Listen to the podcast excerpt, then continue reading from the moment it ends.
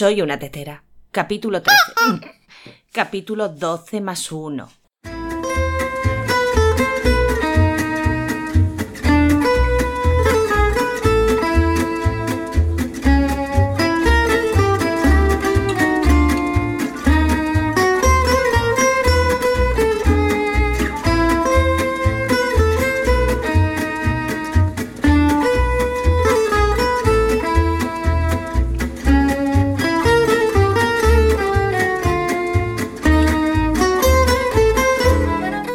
A todos y bienvenidos a un capítulo más de este experimento llamado Soy una tetera, el podcast de tecnología con trucos, consejos, curiosidades y anécdotas sobre Internet en general y el desarrollo web en particular.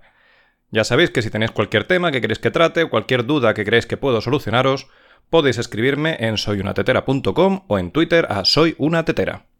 En el capítulo de hoy toca hablar de programación y en concreto de depuración de código. Bueno, no os preocupéis que ya sabéis que este podcast siempre procuro hacerlo digerible tirando un poquito más por el lado de la divulgación. La depuración de código no es otra cosa que identificar errores en tus programas, analizar las causas y arreglarlos. Esto puede ser desde un error catastrófico que hace que tu aplicación o tu web no haga nada, como los errores 500 que vimos en el capítulo 5, hasta problemas que simplemente hacen que tu código no haga lo que tiene que hacer.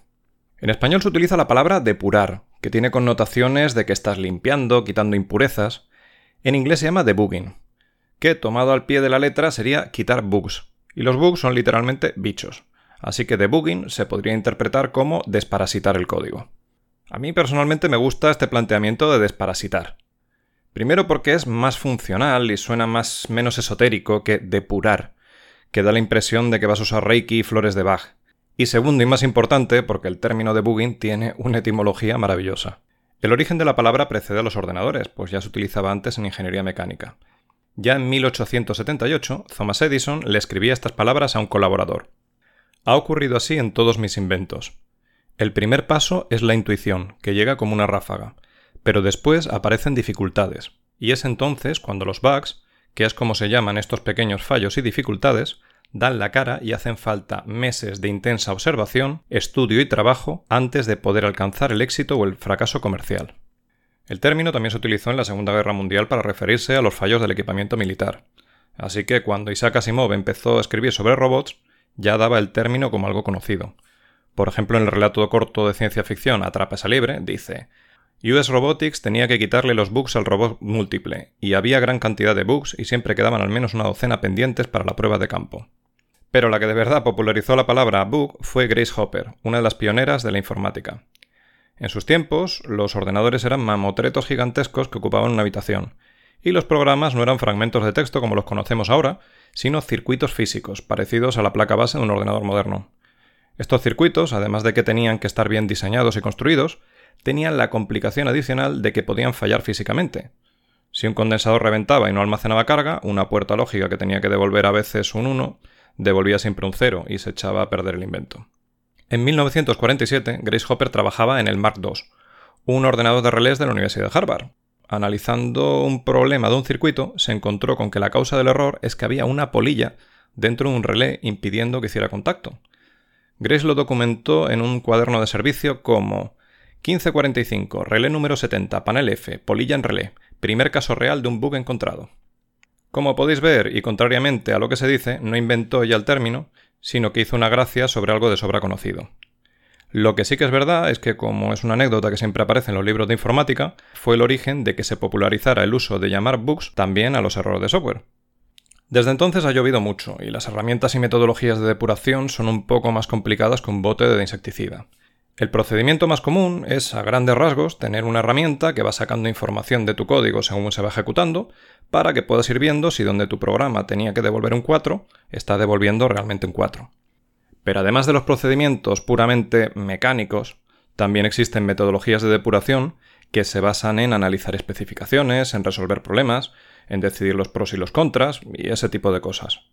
En este tipo de metodologías es muy común que el trabajo se realice en pareja o en grupo, principalmente porque el sencillo hecho de exponerle el problema a alguien implica que antes tienes que ordenar tu pensamiento para poder expresarte de forma coherente, y eso siempre ayuda muchísimo.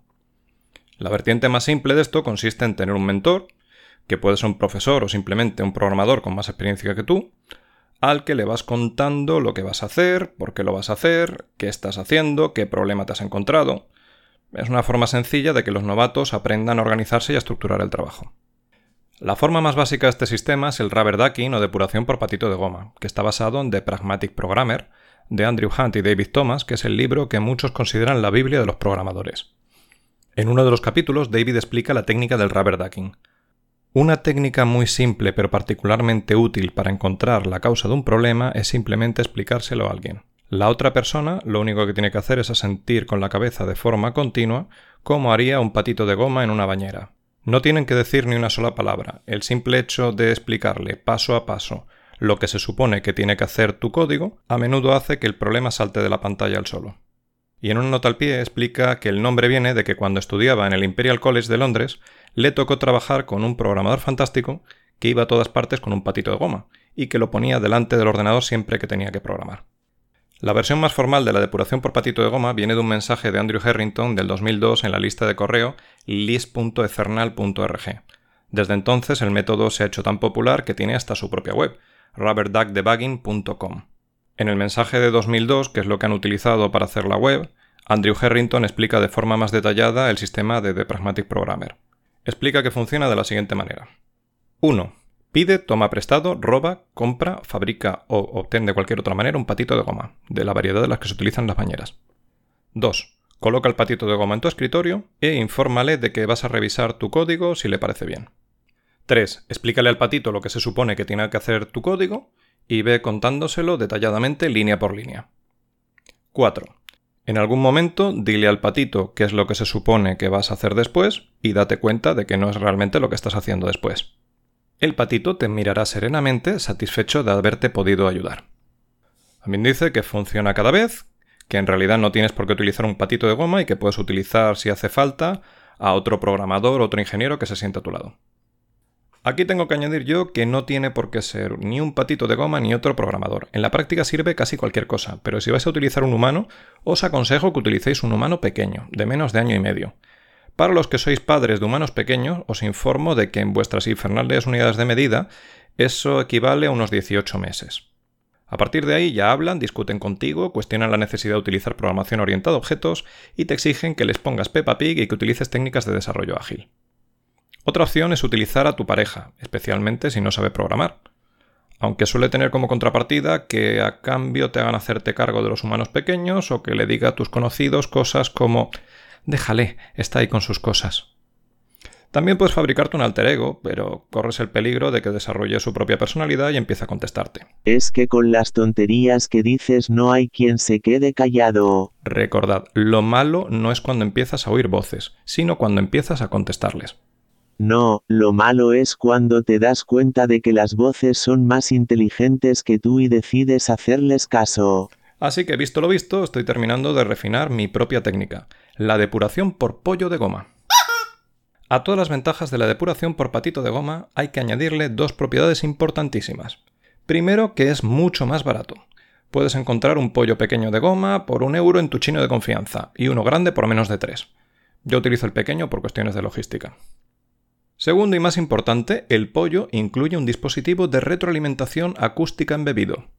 De esta forma puedes utilizarlo para ir condicionándote a ti mismo de no volver a repetir tus errores. La próxima vez que encuentres un bug, en vez de soltar un improperio, puedes accionar el pollo de goma indicando claramente los distintos niveles de severidad del fallo. Notificación. Advertencia. Error. El cliente te cambia las especificaciones cuando quedan dos días para entregar el proyecto. Las próximas semanas voy a empezar con la fase de pruebas y ya os comentaré cómo reaccionan mi jefe y mis compañeros. Si funciona bien, podemos empezar a aplicarlo a otros departamentos. Por ejemplo, mm, diseño. Quiero una cosa muy sencilla pero muy elegante. Y que no sea una cosa vulgar hecha de cualquier manera. El logo me lo cambias, pero que la gente vea que es el mismo y destaque el rosa chicle y el azul cielo de mi logo. Y me lo pones todo en rojo, en mayúsculas, en negrita, para que destaque más. Y por favor que revisen bien la redacción. Hay varios textos repetidos que dicen Loren Ipsum. ¿Consultoría?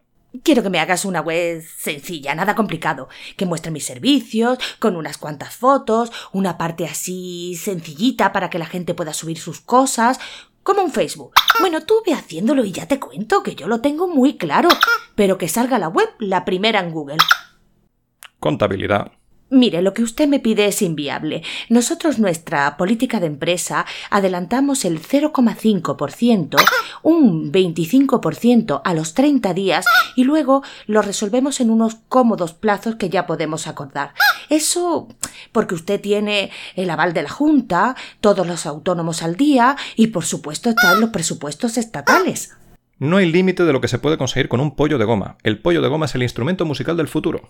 Os voy a dejar un ejemplo y espero que me deis vuestra sincera opinión en el formulario de contacto de Soy una tetera y en la cuenta de Twitter Soy una tetera. Si empezáis a aplicar la depuración basada en pollo, pato, pavo de goma o en otras aves de corral, también quiero oírlo y por supuesto, si queréis dejarme una valoración de 5 estrellas en iTunes o un me gusta en iVoox, os estaré más que agradecido. Sin más, os dejo con un cover de Despacito de Luis Fonsi, interpretado por Franco Muñoz, con la colaboración de Mr. Pollo como vocalista. Hasta la semana que viene.